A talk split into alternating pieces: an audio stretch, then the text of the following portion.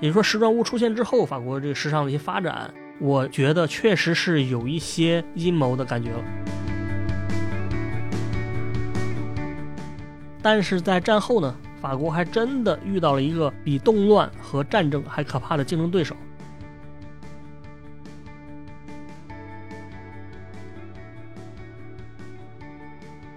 听众朋友们，大家好啊，我是范米阳，欢迎大家收听这期的迷音电波。那我们今天聊的这个话题很有意思啊，叫做“时尚真的是法国人的一种阴谋吗？”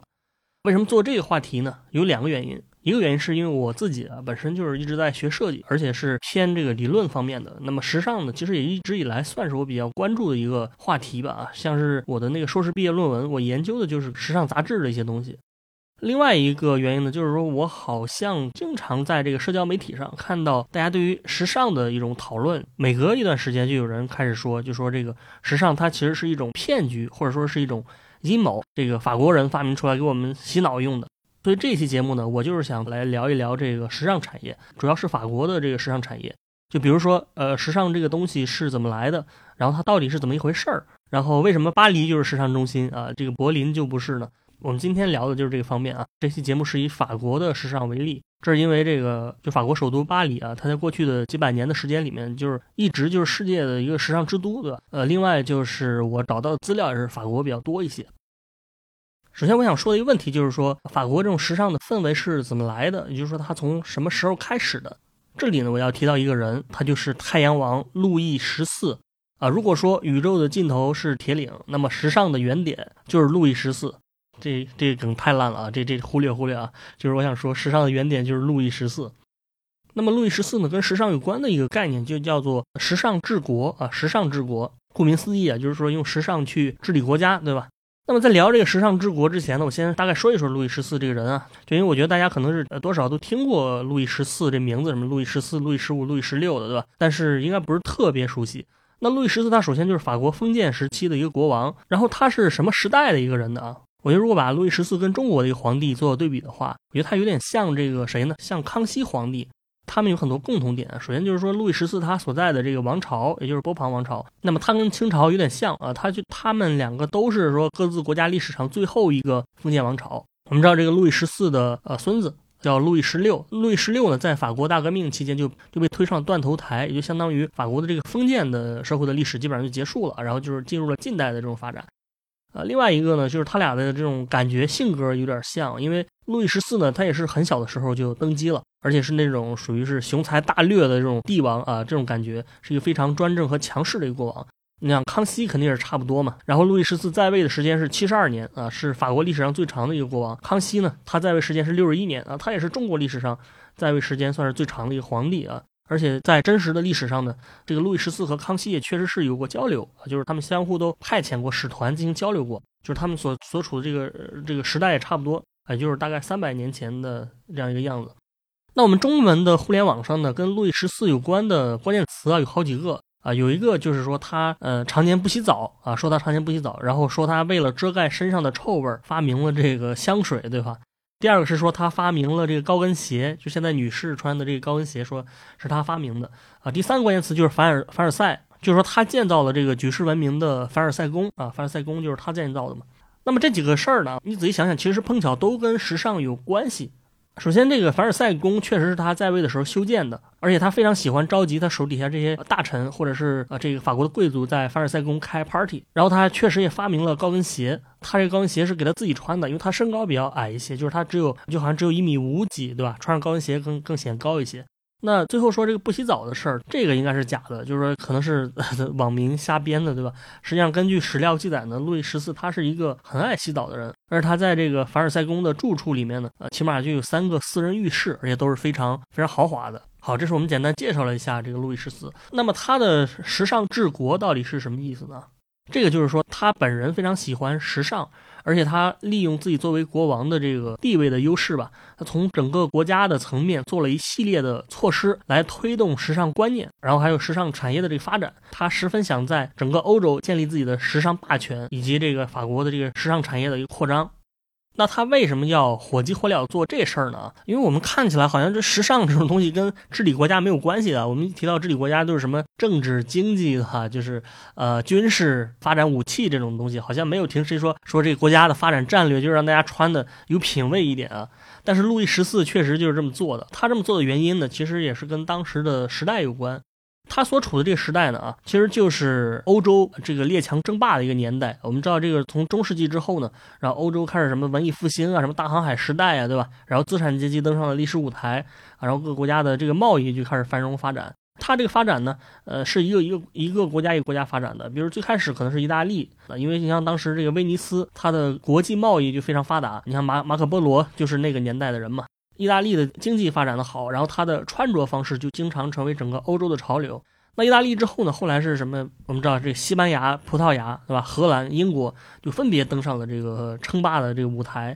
就是他们通过大航海、通过殖民和贸易，实现了这个大国崛起。你想，它经济崛起的国家，他们的文化也往往会成为人们这个模仿的一个对象。你比如说这个西班牙的，我们现在看西班牙好像是欧洲国力最弱的国家之一。但是他在这个哥伦布发现美洲大陆之后，这个西班牙当时就成了经济强国，然后他们这个着装风格，它就影响到了整个欧洲。而且它不光是这穿着啊，像是这个建筑领域，其实也是这样啊。不过这个我们就不展开说了啊。总之我是想说，这个欧洲的这个列强，它一个一个突然都冒出来了。然后到了这个路易十四的这个时候呢，这个历史的车轮就转到了法国这里。这个法国的这年代，也就是一七零零年左右，它成为了欧洲霸主。因为当时路易十四雄才大略嘛，他跟这个荷兰、英国啊什么这几个国家发动了好几场战争，就是建立了这个法兰西的霸权地位啊。法国当时的经济很繁荣，然后军队也很强大，而且在这个海外还有很多殖民地。所以到这时候呢，这个路易十四他肯定就是不满足于这个经济、军事和政治这些硬实力的领先了啊。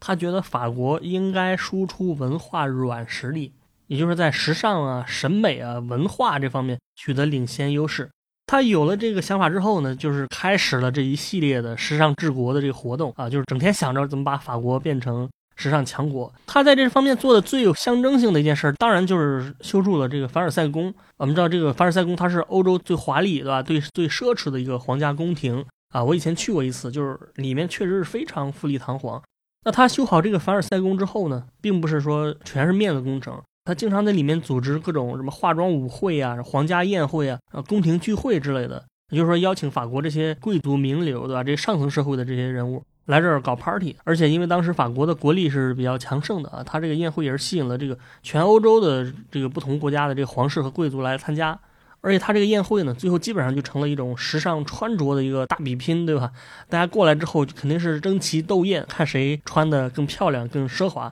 所以大家搞得都很夸张啊！我看到一数据是说，这个路易十四有一次在宴会上穿的这个各种珠宝和钻石啊，这个加起来的这个价值呢，用现在的货币来衡量，得一亿欧元以上，对吧？这非常非常夸张。而且路易十四他本人呢，也是一个非常非常臭美的人吧？据说他每天出门之前，光是化妆就得用一个半小时的时间，而且就算是在这个行军打仗的时候，在部队里面啊，他也是这样。通过他的这一系列的为时尚这种背书吧，啊，这个凡尔赛宫就成了整个欧洲无可争议的时尚制高点。然后路易十四就是站在时尚骑士链最顶端的男人啊，国王这么搞，然后下面这些人，你你作为一个朝廷大臣或者你是一个社会精英，你也必须得打扮的时髦一些。那在这个时候呢，这个时尚肯定就成了社会上面一个一种权力和财富的一个象征，而且这种氛围也引起了整个社会的模仿。那么你可能会说了，说这个听起来确实是时尚，但是好像没有时尚治国啊，没有治理国家这种感觉。那么下面我们就要说，路易十四除了这种以身作则，他还把法国的时尚产业作为一种国家的一个重点产业进行扶持，把这个当成国民经济当中最最重要的一个支柱。而且他认为，这个法国，尤其是巴黎，应该成为欧洲的这个奢侈品的制造中心。也就是说，呃，法国来制造这些昂贵的产品，把它们卖到其他的国家。所以当时法国就形成了一个共识，就是说，法国的时尚产业对于自己国家来讲，就应该像是秘鲁殖民地的矿产资源对西班牙一样重要。他把时尚比作人国家的那个矿产资源。那么，他这个奢侈品经济学的第一步，就是把时尚霸权从意大利的手里啊抢到法国的手里。意大利，它在这个时尚链当中，时尚歧视链当中是处于顶端的位置。那么路易十四他就看不惯这个现象，所以他首先第一步就是他从意大利挖了一大批这个非常高级的能工巧匠，也就是说这一类的工匠到法国啊，相当于把这个国外的这个时尚专家引进来，让他们来培训法国自己的手工艺人啊。然后他又以这个皇室的名义认证了一大批的这个奢侈品的制造商和生产商啊，就是说通过制定严格的标准，规范这整个奢侈品的行业，而且把他们变成了相当于变成了这个官方体制的一部分。你想这个东西本质上它其实就相当于一种，呃，产业政策，对吧？就跟今天我们很多国家的什么电动车的产业政策，或者说航空航天的产业政策差不多，就是都是类似的。这个是在供给端，对吧？那在需求端，也就是消费者这一端，路易十四也颁布了很多政策。你想，你这个工匠忙活了半天制作了产品啊，制作半天你得有人买才行，所以他就制定了这个法律啊，一些法律法规吧。主要内容就是说，让法国本国的消费者来购买本国的产品，比如说强制性的要求法国人这个支持国货，对吧？购买国货啊，购买我们的国潮产品啊。那么在保护国货的同时呢，就是他也给其他的这个出产奢侈品的国家设置了很大的一个贸易壁垒啊，尤其是意大利，说白了就是提高他们的关税嘛，用这种贸易保护主义来来保护这个法国制造。另外就是说刺激本国产品的出口，把法国本土的这个奢侈品卖到整个欧洲，卖到全世界去。这个路易十四经过这一系列的操作呢，法国的奢侈品产业确实取得了非常大的一个发展啊，成为了一个重要的产业。然后法国在全欧洲的范围内建立起了它的这个领先的时尚地位，法国的时尚变成了大家眼中非常高大上的一个存在。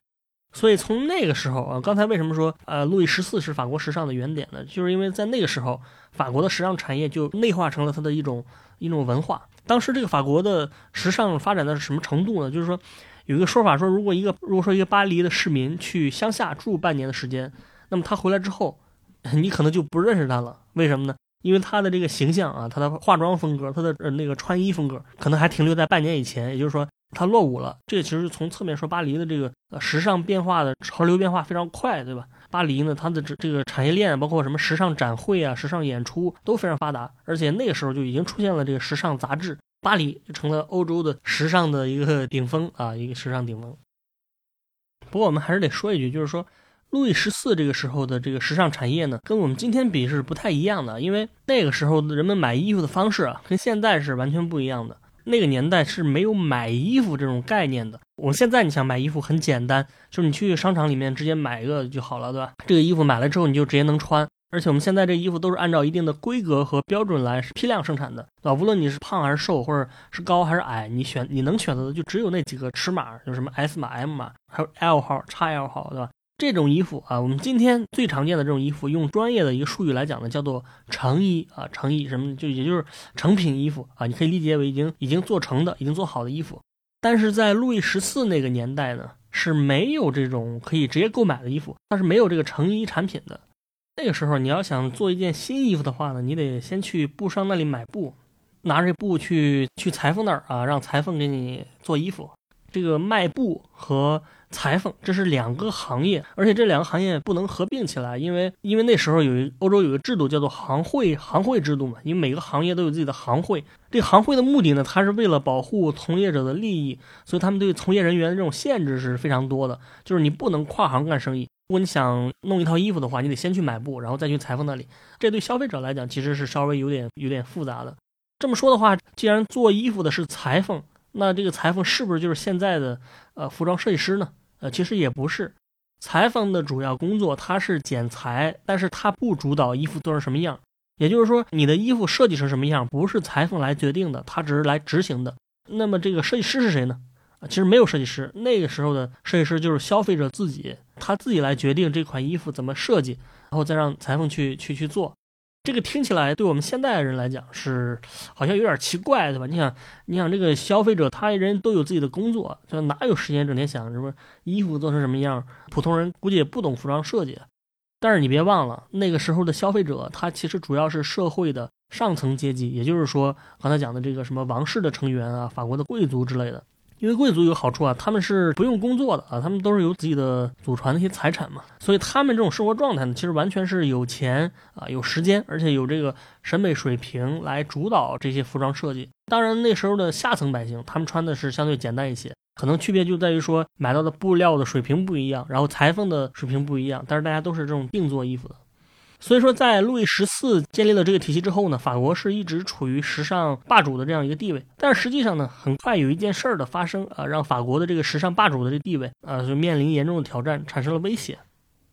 这个挑战呢，就是法国大革命。路易十六上了断头台，不光是路易十六和王室的成员，整个贵族阶级几乎都被杀光了。另外呢，就是以前的这个封建社会的很多组织也被消灭了，这其中就包括行会。包括服装相关的这行会，就是说这个布商和裁缝的行会。你想这个就有意思了啊！本来这个时尚产业呢，行会是作为一个基本组织，作为主要的供给者，然后贵族作为主要的一个消费者。但是现在这个行会和贵族都没了，这个可以说路易十四时代的那种时尚就真的消失了。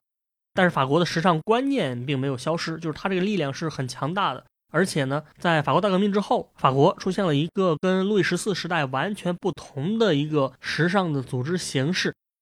首先呢，就是说以前的主要消费者是贵族，然后现在的消费者变成了新兴的资本家，可以说是资产阶级或者说商人阶层，当然还有中产阶级都在消费了。另外呢，因为行会没了，所以他们制定的规矩啊也就消失了。以前是说各卖各的，对吧？卖布的只卖布，裁缝只只做衣服。但是大革命之后，这个裁缝也可以卖布了啊！卖布的你也可以给人剪裁衣服了。所以这样就相当于几个产业呢，就是融合在了一起。所以呢，这个时候顺应这种趋势，那么一个专业的职业跟时尚有关的职业就出现了，就是服装设计师。我们前面说啊，做衣服是消费者确定怎么做，但是现在你想，这个贵族都没了啊，这这商人啊，什么中产阶级也好，他们是有时尚的需求，但是他们不像贵族那么懂时尚啊。他们你想平时肯定都有工作啊，中产阶级是要工作的，你即使想学，你也不可能把太多时间花在这个服装设计方面。所以这个时候呢，专业的服装设计师就应运而生了啊，因为你没有时间去自己设计衣服，所以我作为这个职业的从业人员，我来帮你做设计。而且因为当时一系列的这个这个技术进步，比如说缝纫机当时就出来了，还有一些什么其他的纺织机器啊、织布机器这些东西，也大大提高了做衣服的效率。所以你想，这个服装设计师出现之后，既可以卖布料，他又能当裁缝，他可以招招聘这个缝纫工人嘛，他又能做设计，就是说他把这个整个行业都整合起来了。所以这个时候就出现了一个出现了一个新的场所，这个场所就叫做时装屋啊，时装屋。这时装屋是干嘛的呢？它就相当于一条龙的这个时装这个服装的服务啊，一条龙的服务。你消费者可以在这选布料，设计师会给你进行这个量体裁衣，对吧？就选材料、量尺寸、卖版式、做衣服，都是在这个时装屋里面一条龙。所以他就在大革命之后啊，在法国遍地开花。根据当时的作家的这个描述啊，说你走在巴黎的街道上，最显眼的，同时也是最受女性欢迎的地方，其实就是这些如雨后春笋般出现的这个时装屋。它相当于是完全重塑了法国的时尚产业。我们题目中说，这个巴黎的时尚产业是不是一种阴谋？上面这个路易十四的部分，我觉得好像算不上阴谋啊，或者说你最多就算是算是一种阳谋，因为他已经告诉你了他要做什么。但是下面的部分，也就是说时装屋出现之后，法国这个时尚的一些发展，我觉得确实是有一些阴谋的感觉了。所谓的阴谋是打引号的，不是说咱们理解那种真的就是那种阴谋诡计啊。这什么意思呢？就是法国人根据时装屋这种业态，发明了一个新的概念，这个概念叫什么呢？叫高级定制。也就是我们常说的高定啊，高级定制这这词在法语里面是有一个专门的词汇。那为什么说这个有点阴谋的感觉呢？啊你想啊，这个本身这个定制呢，它只是一种服装的制作形式而已。就说白了，就是说那时候所有的服装它都是定制的呀。但是你创造了这个词汇啊，你给这个词汇赋予了高级的这种感觉啊，你瞬间就有了一种就非常好、非常高等的意思，对吧？大家应该听过这个高定啊，就是什么经常听到什么香奈儿高定系列啊，什么啊迪奥高定系列，那这一类的啊，这个高定就是从这个时候出现的。那么你可能会说了，说你这个讲的有点太阴谋论了啊，说这无非就是一个单词而已，对吧？没必要大惊小怪的。其实，因为我们现在互联网上好像每天都有各种新的词汇产生啊，但实际上这不光是一个概念的问题。我们下面说的就是说一个组织维护这个概念的一个组织。那么这个组织呢，它可以说是现代法国时尚产业的一个标准的一个制定者，同时也是法国时尚体系的一个构建者。这个组织就仿佛是法国时尚产业背后的一个看不见的手，对吧？暗中推动了法国时尚产业一系列的发展策略。这个组织就是法国高级时装联合会。啊，这个高级时装啊联合会就是在这个时装屋普遍出现之后成立的啊。当然当时它还不叫这个名字，因为它在历史上改过好几次名字，但是实际上呢是同一个组织。那么这个联合会，它为了保持这种定制的这种优越感，做了很多工作。你比如说，他们就是推动了法国政府把高级定制和高定服装设计师这两个名词作为一种专有的名字吧，进行特殊的保护，而且后来还直接推动说把这两个概念写进了相关的法律法规当中啊，也就是说这两个词是受到法律保护的，你不能随便乱用，不能随便用，是谁才能用呢？只有经过这个组织啊，经过我们这个高级时装联合会认证的品牌和设计师才能被授予这个称号啊。如果你是随随便便的一家。服装企业，你可能你的这个服装做的也挺好，对吧？你你定制的东西也很高级，但是你没有经过这个组织的认证，你就不能算是高级定制啊。如果你硬要使用啊，我们就法律武器在等着你。然后这个是高级定制设计师，当然也是一样的，也需要进行官方认证的啊。你不能自己印个名片说你阿猫阿狗都是这个高级定制设计师啊，这是不行的。然后你怎么才能认证这个高级定制的这个标准呢？这里面又有一些非常硬核的一些条件。比如说，你对于这个制作手法需要达到什么样的水平，雇佣的这个全职裁缝啊，或者其他的呃工人，你需要达到什么样的标准、什么样的数量，而且需要每一季度你推出什么样的这个服装种类和套数，这些标准是非常严格的。如果你达不到，你绝对进不了人家这个认证。啊，我看到一数据说是在一八九五年的时候，法国一共有一千六百多个官方认证的这种高定时装屋，只有一千六百个高级定制，剩下的那些时装屋那什么设计师，你谈不上高级定制了。那除了这个概念的确定和标准的制定啊，那法国还在整个就是说整个产业链的范围内进行了一系列的谋划啊，比如说你说你这个高级时装屋里面主要的人就是设计师对吧？但是实际上除了你这个设计师之外啊，你还是需要各种什么裁缝对吧？可能缝纫工人啊啊及各种不同的类型的手工艺人，比如说做什么羽毛装饰的。做刺绣的，什么做珠宝的等等啊，这是一些算是产业链上的一些职业。那么法国这个高级时装联合会就是在这些产业链上的层面做了呃很多的工作吧。就是比如说像是一九二七年的时候，他们就是推动了法国政府成立了巴黎高级时装工会学院，听起来非常高大上，对吧？高级时装工会学院，但是这个学院其实主要就是这个培训这个缝纫女工的。他为这个缝纫女工制定了一个非常完备的培训体系，对吧？就是你一个高级定制的缝纫女工，你的培训至少需要三年的时间。如果你能完成这三年的训练，你就能获得一个一级缝纫女工的这种称号啊。有了这个认证，那你这个女工她们做的衣服啊，这含金量也就是瞬间就上来了。除了这个缝纫女工呢，它还包括各种对什么手工艺人啊等等吧，就进行了也进行了各种培训和认证。所以这些其实都是打造这个高级定制这个概念的一环，就是说不光是我们这个时装屋，不光是我们这个设计师，而且包括我们的缝纫工人、我们的产业工人，我们都给你啊打造的很高级，打造的有认证，整个产业链都这个感觉就起来了。所以就是通过一系列这个操作呢，就是法国成功的把这个高级定制的这个概念给大家建立了起来。而且把这种评价标准呢是牢牢的抓在了自己的手中。经过长时间的宣传呢，大家确实也对于这个定制服装产生了高级感啊。这高级就是有两个含义嘛，一个就是说啊，虽然我们法国是定制，你们英国可能也是定制啊，你们意大利也是定制，但是我们这个高级定制就是要比你们国家的定制要更高级啊，要更高级。另外一个含义就是说，定制很高级，定制的这个东西就是高级的。它是相对于什么来讲的呢？其实就是相对于成衣来讲的，也就是今天我们这种标准化的衣服啊。因为法国自己呢，确实觉得说成衣是一种非常不入流的东西，在某种程度上吧，就像你像在美国啊，它的这个成衣产业嘛，就是这种大工业生产的这个成衣产业。它确实对法国的定制产生了一种潜在的威胁，因为美国就是一向是很擅长这种大工业的什么标准化的生产嘛，所以法国也是为了说我们这个是高级的，我们是定制的，你们那个就是普通的一个成衣的东西，对吧？这个其实链就上来了。但是，但是其实你仔细想想啊，就是这个词本身来讲啊，所谓的定制和成衣，其实本来没有什么高级和低级的区别，那这只是两种方式的差别嘛，一个是裁缝给你定做，另外一个机械化生产。它只是两种生产方式，而且它也是各自有各自的特点。但是从技术上来讲，对吧？Technically speaking，啊，从技术上来讲，确实没有什么高级低级的区别啊。我们现在总是觉得好像定制就高级一些，这其实是人为发明的一种思想观念而已，或者说人为制造一种等级制度。这个就是我觉得它是有这种所谓的阴谋成分在内在内的啊。但是这个发明却非常有用啊！直观来讲呢，就是说它让法国在这个贵族灭绝之后的这个大众的这个定制的时代啊，依然保持了自己的逼格啊，保持自己这个高大上的形象，保持自己时尚中心的这个这个地位吧。然后法国的这个有钱人啊，在这个观念的影响之下呢，也就是纷纷买这个高级定制的这个时装啊，因为大家都都想有光环感嘛。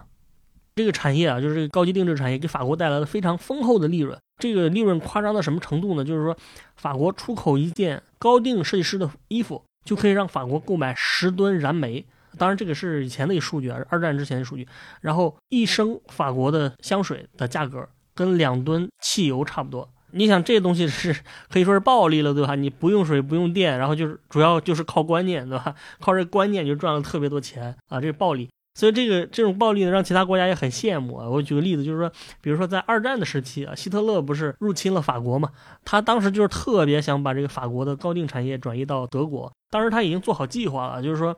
呃，他是想在德国模仿法国，成立了想成立一个时尚方面的这种机构啊，想模仿这个高级时装联合会，成立一个机构，然后把这个总部放在柏林啊。但是最终呢，希特勒也没有做成，因为说白了就是法国这时尚，它不光是表面的这种现象，它其实是一个产业链，不是说你在德国建一个机构或者招聘几个呃法国设计师就行的，这根本就不够啊。你是人家是经过上百年的几百年的积累才形成的，所以希特勒还没做成这件事儿，他就战败了啊。所以你想的这个法国的时尚产业是非常非常坚韧的啊，就连法国大革命啊，还有二战这种毁灭性的这种社会的变革吧，就都没有把它的时尚产业给消灭掉，这是非常厉害的。但是啊，但是啊，但是问题真的来了，就是虽然挺过了啊，就这个高级定制挺过了大革命和第二次世界大战，但是在战后呢，法国还真的遇到了一个比动乱和战争还可怕的竞争对手。这个竞争对手差点让法国的这个高级定制产业灭绝掉啊，就是相当于把这个发展了一百多年的产业给给完全灭绝了。那么这个对手是什么呢？啊，这个对手就是成衣产业，而且是国外的成衣产业。我们刚才说啊，说这个一八五零年的时候啊，这个高级定制这这种时装屋出现了，但是同与此同时呢，这个缝纫机这一类的机器也出现了，所以这个成衣产业也就出现了。但是这个时候成衣产业的力量还很薄弱。你比如说，像是在美国，虽然已经开始有这种批量生产的衣服，虽然也用到了一些机器的设备啊，但是本质上它还是需要工人操作什么缝纫机进行生产，这个效率也说不上太高啊。尤其是在法国，它这个成衣产业的力量就就就更弱小了。为什么？因为很很明显嘛，法国的这个定制产业发达嘛，然后又有这个定制的观念，相对来讲，你的一个成衣产业就受到很大的呃压制啊，对吧？就是法国无论是资产阶级还是中产阶级的女性，她都比较习惯于从时装定制屋啊定制衣服，而不是去买成衣。一直到二战以前，成衣这个概念在法国根本就是一个完全不入流的一个词汇。你想，其实一开始呢，这个成衣这个词在法国啊，它指的是那种二手的衣服，也就是说别人定制的衣服不想穿了，不想穿了就低价转手啊，在闲鱼上卖给这个呃下层的女性，或者说便宜卖给别人。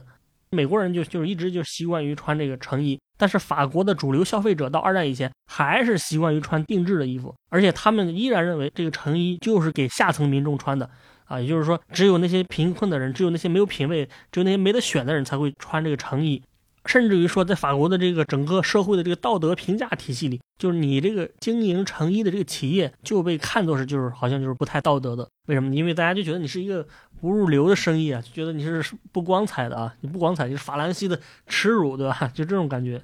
也是因为这种看法，就是导致法国的成衣产业一直就是发展不起来嘛，落后于就是在二战以前已经落后于美国、英国和意大利了。也就是说，到二战之后呢，这个成衣产业在其他国家，尤其是这美国、英国、意大利呢，它已经变成了一个非常繁荣的一个一个产业了。甚至可以说，这个时候成衣已经成为了世界服装产业的主流，对吧？我们讲服装这个概念，它的含义已经从以前的定制服装变成了成衣。就是你说到服装，像我们今天一样，你说到服装啊，你就是就是指的成衣啊。但是以前在法国不是这样的，就是指的是定制的。你就是，我们就拿美国这个成衣来说，它因为美国社会本身就是一个呃，有一个非常庞大的中产阶级群体，对吧？然后刚才说它的大规模制造产业又很发达，所以在这种情况下呢，美国成衣这是发展非常非常迅速的啊。然后意大利和英国，因为他们本身的你想，可能以前的定制没有法国这么发展，它可能就是相对而言成衣就发展的特别好，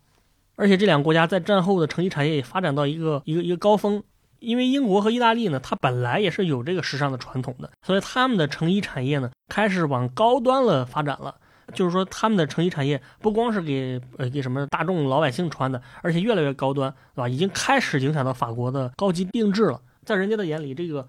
成衣已经不是低级了，就是越来越高级了啊，就不可能还不亚于你这个定制了。所以说二战之前呢，法国人还没太关注这个现象，对吧？就觉得自己这个高定很好啊，我们高级定制很好啊，你们国家都是这个乡巴佬，你们根本就不懂什么是定制，不懂什么是好衣服呀，时尚还得看咱们，对吧？看看咱们老巴黎，对吧？就这种感觉啊，所以所以他们还幻想着二战之后呢，高定产业有一进进一步的发展，但是啊，但是。没过几年，就是二战之后没过几年，这些骄傲的法国人就突然发现，他发现说巴黎的这个高级定制服装产业正在急剧的减少，而且不是缓慢的减少，是灭绝性的减少。在一八九五年的时候啊，刚才说这巴黎有一千六百三十六家高级定制时装屋。一八九五年的时候啊，有有一千六百多家，但是到了五十年之后的，也就是这个一九五零年啊，一九五零年，二战已经结束了，这个时候巴黎的高定服装屋。就只剩下六十家了，你想，原来是一千六百三十六家，现在是六十家，也就是说，相当于百分之九十五以上的这个高级定制这个时装屋都消失了呀。你想，你高级的消失了，你低级的，所谓的低级的啊，就是你这个成衣产业，你发展的又不如美国和英国，对吧？这个时候法国人就彻底慌了，因为他们就是突然发现这个，觉得自己还挺牛的，对吧？觉得自己挺挺挺高大上的，但是突然发现自己的这个时尚产业就快被被别的国家给取代了啊。这这样一种感觉，那么法国的这个时尚产业有没有灭绝呢？很显然没有嘛。如果真的啊，如果真的被取代了，我们现在也不会觉得法国是时尚之都了。很明显，法国又通过了一些措施来恢复了他们的时尚地位啊。那么法国究竟是做了什么来来来做到的，来扭转这种不利的地位啊，来扭转乾坤呢？这里我们要说到他们的另外一个阴谋了啊，当然还是打引号的阴谋。这个针对成衣产业的汹汹来势，这个法国又创造了一个新的概念，叫什么呢？叫高级成衣啊，高级成衣啊。刚才是高级定制啊，现在是高级成衣，这个就很有意思了。你想想，我们还是说成衣它就是成衣，它本身没有什么高级和低级的区别，但是法国就是又发明了一个词叫叫高级成衣啊，就是当然它在法语里面也是一个专业的词汇，它就是隐含有这种高级的意思。这个高级成衣的设计师又叫做高级成衣设计师，就是说这两个字又成了一个专用的这个法语词汇啊，而且跟之前操作这个高级定制差不多，就是法国这时候又成立了一个高级成衣的组织啊，叫做法国高级成衣设计师与创意设计师联合会。这个机构就有点像那个刚才说的高级时装联合会，这个机构以及相关的法国政府部门又开始为高级成衣这个概念来来来创作各种标准啊，还有各种严格的什么准入名单啊，什么评奖活动、评级活动，这一系列措施搞出来呢，他就一下子又把这个成衣品牌的档次给提升上去了。对吧？你像法国，刚才刚才不是说了吗？它受到美国、英国和意大利的竞争压力啊，受到他们的成衣的成衣产业的竞争压力，所以它这个发明，你相当于一下子把这个法国的成衣跟这其他几个国家就分开了。什么意思？就我们法国的成衣是高级成衣啊，你们英国和美国的成衣就是成衣啊，我们是高级的，你不如我们高级，那一下子档次不就是又提升上去了吗？啊，所以这个就是法国就是相当于做了一个非常漂亮的反击战吧，相当于扳回一局。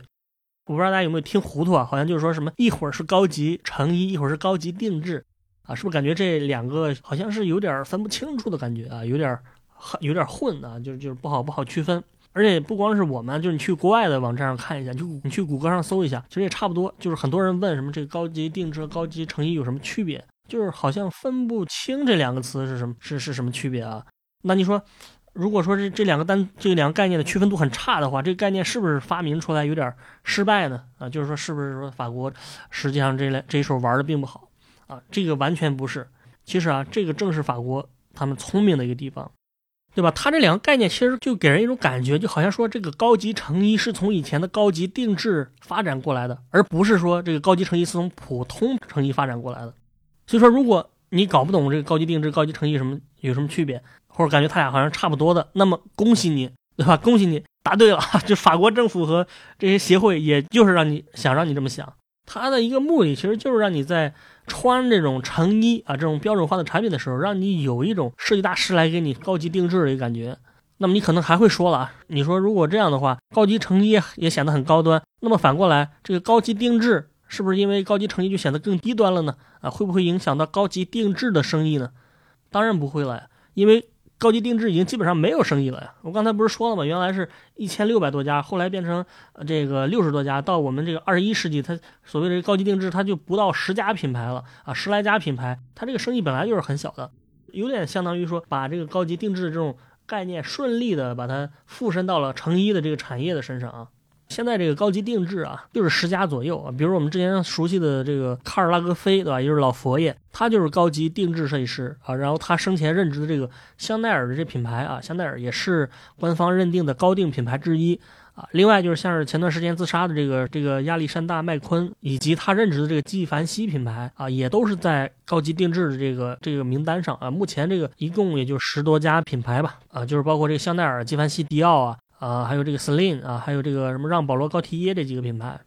而且这十家品牌虽然他们名义上都是这个高级定制，对吧？都是贵族啊，我厉害，我高级定制，但实际上他们也并不通过这个高级定制产品来挣钱，高定产品基本上都是赔钱的。虽然我们经常网上看到说说说什么迪奥的一件高定价格几十万甚至上百万啊，但你别忘了，虽然它单价贵，但是它的这个客户也非常少。据说全球也就是几百个人啊，几百个人可能上千人都不到。你想这些收入，实际上它还不够覆盖它的品牌和广告宣传的成本呢啊！因为你想这些品牌，它每年花在广告和各种公关活动上的钱，就可能就几千万、上亿美元、上亿欧元啊，这是一个非常大的数字啊！这这高级定制的这收入根本连这个就覆盖不了啊，更别说赚钱了。所以说，大家维持这个高级定制的东西，肯定不太是从这个实际的盈利的角度来讲的。其实它本质上就是一种象征性的啊，来维持品牌调性的一个存在。而真正盈利的呢，它不是高级定制系列，而是他们的高级成衣系列，也就是他们店里卖的那些标准化的产品。因为一般来说，你想啊，这个高级定制的品牌，一定是会有高级成衣的品牌的。啊，就说能做定制的，我当然就可以降维打击去去做你这个成衣，去做高级成衣，去去做这个批量生产。但是反过来，一个单纯的高级成衣品牌，它是没有办法做这个高级定制的。这个就相当于说保保时捷对吧？保时捷人家可以推出一个作为一个跑车品牌，可以推出一款自己的 SUV 对吧？可以推出卡宴。但是你一个低端的汽车品牌，你说你吉利，你想推出一个跑车像比肩保时捷，这就很难了啊！这是这个道理是很显而易见的。所以说，他们挣钱不在这个高级定制，而在高级成衣这儿。而且，而且对于这些时尚品牌来讲，他们挣钱的地方，嗯，不光是成衣，而是像是说什么香水啊、化妆品之类的啊，这个是挣钱更多的啊，或者盈利能力更强。因为香水和化妆品它的价格是比较低的，也就是说，更多的消费者能够买得起，而且这这类产品的成本往往也很低，所以它的利润是非常高的，就是非常非常赚钱啊。我看过一个研究，他是说一个呃高级定制的品牌。他们高定本身啊，就高级定制产品、高级定制服装本身的销售额只占总销售额的百分之六左右，也就是个位数。然后这个高级成衣系列啊，就是高级成衣系列会占到百分之五十。所以这个高定和高级这个服装本身加起来也一共就占到品牌总销售额的百分之五十五，而另外的百分之四十五其实都是来自于这个化妆品、香水还有配饰之类的。这这一点其实很好理解啊，就是说。你看，就拿我来讲，我从来没有买过这个什么香奈儿的衣服，但是我确实买过他们的香水。可能一些女性朋友们，呃，也不会去买那么贵的衣服，但是还是大家会买这个大牌的这个化妆品，还有这个香水之类的，因为这个就是价格比较便宜嘛，既价格便宜又获得了一种呃高级的感觉，对吧？就是这种。所以说呢，总结起来就是说，在这个在这几个所谓的高级定制和高级成衣和普通成衣这几个概明确的概念之间，他们实际的这些衣服的产品是。没有什么高级低级的区别的啊！你想这种所谓的定制和所谓的成衣，他们从技术层面上来讲，他们的呃这个这个之间的界限也变得 也变得越来越模糊。因为说白了，你想，你比如说你今天你做一个定制的服装，你很难说完全避免机器的帮助啊！你不能说我完全就不用缝纫机，就纯手工给你做啊，这个也不太现实。所以说，这个成衣和定制，他们之间的界限也是呃越来越模糊的。比如现在可能有什么半就这种半定制的产品啊，就说这个衣服的基本框架是一样的，在上面的一些配饰啊，上面的一些颜色啊，一些啊，这个你是可以选择的。到我们今天呢，啊，这个一个所谓的高级服装品牌，它的这个它它的这个内部的这个产品线啊，或者说等级一般是这样的：首先最高级的就是高级定制设计师设计的高定服装啊，高级定制服装，这个属于皇冠上的明珠，对吧？然后次一级就是高级成衣设计师设计的高级成衣，当然有的品牌在两者之间可能会有一些半定制的产品线。然后除了这几个高级的东西啊，服装品牌一般还会推出一些相对低档的副线品牌啊，比如我们拿这个阿玛尼来说吧，对吧？乔治阿玛尼来说，阿玛尼最高级的就是它的这个高定系列，次一级就是高级成衣系列。就是叫乔治阿玛尼，然后它下面还有一大堆的这个副线的品牌，比如什么阿玛尼牛仔啊，什么阿玛尼 Exchange 之类的，就这些品牌，其实他们都有各自各的特点，但是他们都是副线产品，他们的价格比呃高级成衣也要低，而且你要买，你比如说你要买一个阿玛尼的这个手表的话，它就是一千块钱就能买，它其实并不贵啊，但是看起来呢却像是一个非常大牌的东西。阿玛尼它是一个意大利品牌，但是它其实也在这个法国确定的这个高定的名单里面。因为这个名单里面，我刚才说，呃，有十来个品牌，它主要是法国的，但是也有几个海外的品牌，其中就包括了这个阿玛尼和范思哲。所以，通过这一系列的所谓的高级定制和高级成衣的这个概念的发明和标准的构建呢，啊，这个法国的时尚品牌就是在不同时代又焕发了新的生机。我觉得，尤其是从二战之后这一战吧。面对着美国、英国和意大利的这个竞争啊，他呃又通过这个高级成衣啊来保持住了自己的这个地位。那么到今天为止呢，法国的这个时尚产业已经还是法国非常重要的一个呃这个支柱性的产业。那么它到底创造了多大的一个利润啊？这个我在网上找到一个二零一六年的一个法国统计局的一数据，他说这个时尚产业啊，每年能够给他们带来一点一二万亿。元的收入，当然我这个数字是换算成人民币的啊，就是一点一二万亿元的收入。这个一点一二万亿比法国的航空工业和汽车工业的收入总和还要高。你想这个数字是很可怕的，你因为这个法国的航空工业也是也是非常不错的，就是因为这个空客嘛，空中客车这个世界上最大的飞机制造企业之一，它就是在法国，美国波音和欧洲的空客嘛，就是就是说的这个空客。但是这个航空工业的收入也只有七千六百零四亿元人民币，那么法国的汽车工业呢？它的收入是大概三千亿人民币左右，也就是说，它俩加起来啊都没有时尚产业的这个收入多啊，这是一个非常可怕、非常庞庞大的一个数字。因为我们平时来讲呢，就是可能模模糊糊，大家都对时尚产业有一些了解，但是你真正看到这些数字以及它带来的一个经济价值的时候，我觉得还是很震撼的啊！就说明这个时尚产业对法国来说，它的重要性是不言而喻的。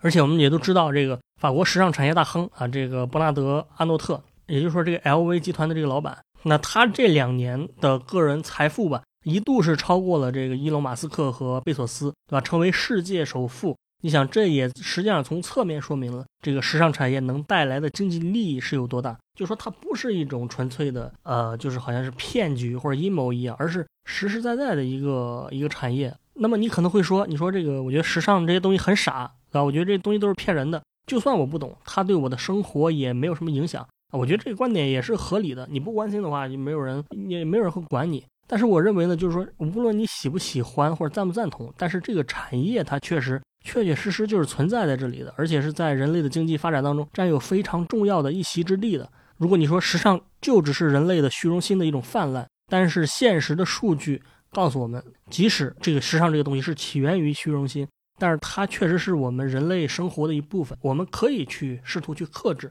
但是我们很难去避免。而且它也确实啊，就是通过这个似乎可以忽略的虚荣心，创造出了比汽车啊、比飞机还要多的这个产业的收入，这就是一个基本的情况。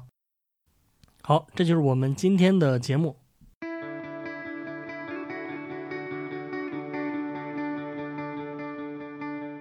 今天的迷音电波节目就到这里。感谢大家收听，我们的背景音乐是来自于青岛的乐队阁楼演奏班。那也欢迎各位朋友们在小宇宙、喜马拉雅、网易云音乐等不同的平台上关注我们的节目，关注迷音电波。再次感谢大家，我们下期见。